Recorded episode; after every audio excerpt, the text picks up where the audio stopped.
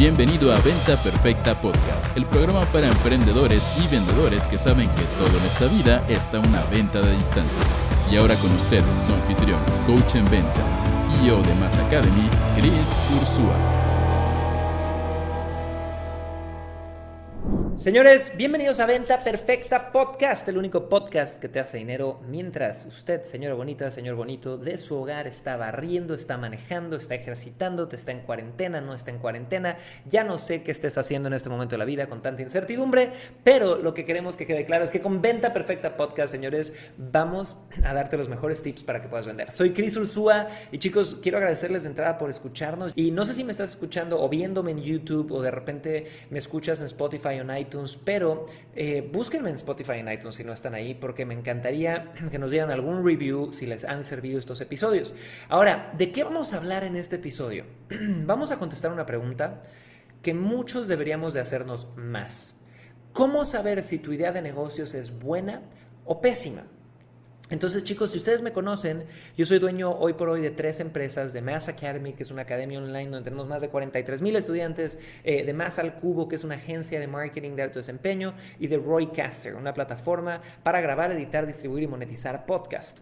Pero antes de eso, tuve yo creo que unas ocho ideas de negocios que nunca florecieron, que fueron un fracaso absoluto, que me quitaron tiempo, energía, atención, dinero, todo este tipo de cosas, y que la realidad, si yo me hubiera preguntado, oye, ¿Cómo puedo, antes de irme como gordo en tobogán, hacer y crear estas ideas, validarlas?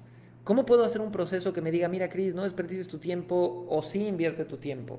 Me hubiera ahorrado muchísimos dolores de cabeza y también hubiera, siento yo, tenido un camino un poquito más smooth, como suave, porque el gran problema con el emprendimiento, chicos, es que mucha gente se rinde por perder el entusiasmo.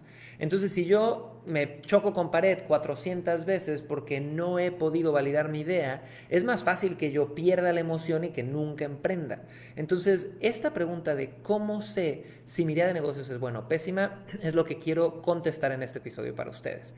Ahora, lo primero que quiero que entiendan, chicos, es que todos hemos tenido un momento eureka. Y este momento eureka lo dice mi amigo Aarón Benítez, o a él se lo escuché en algún momento, que es el momento donde tú estás en el baño, ya sabes, estás bajo el agua caliente, lavándote el pelo y de repente dices, ay, güey, tengo que hacer gasolineras VIP, ¿no? Soy un genio. Y te sale el Javi Noble que llevas dentro y para mi gente de Latinoamérica es de una película mexicana esa referencia.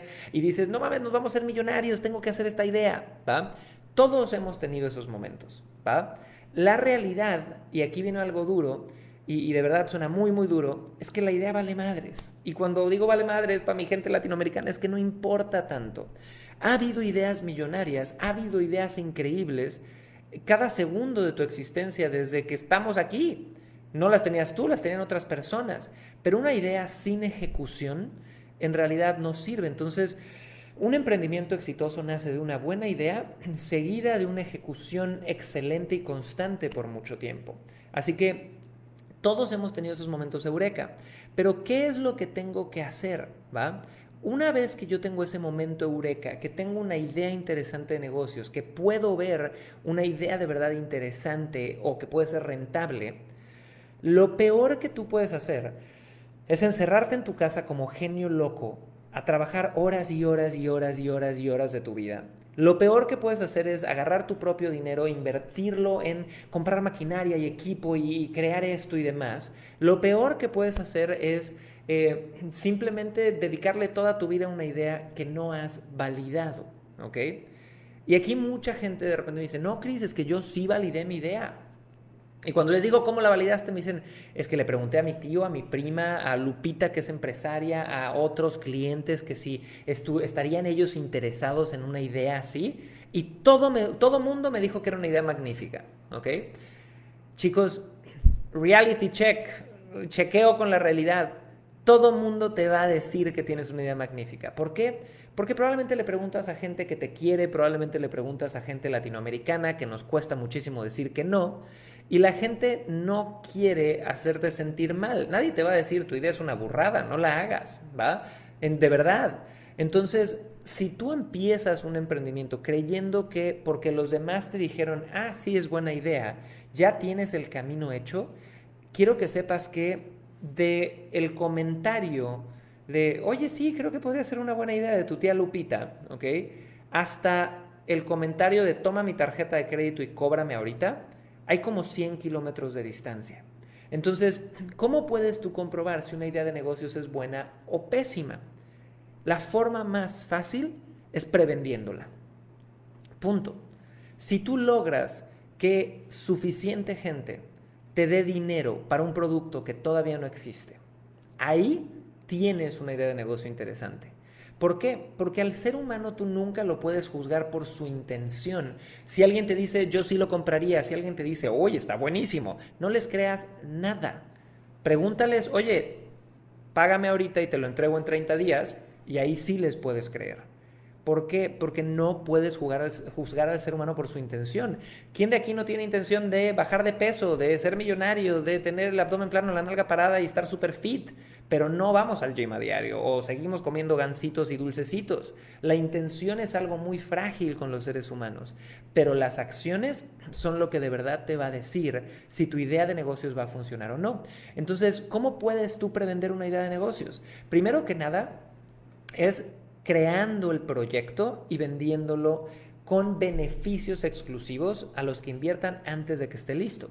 Nosotros, si te interesa sacar un curso online o, algún producto digital, tenemos un programa de desde cero que se llama Desde Cero, donde yo te cuento toda la creación de Mass Academy.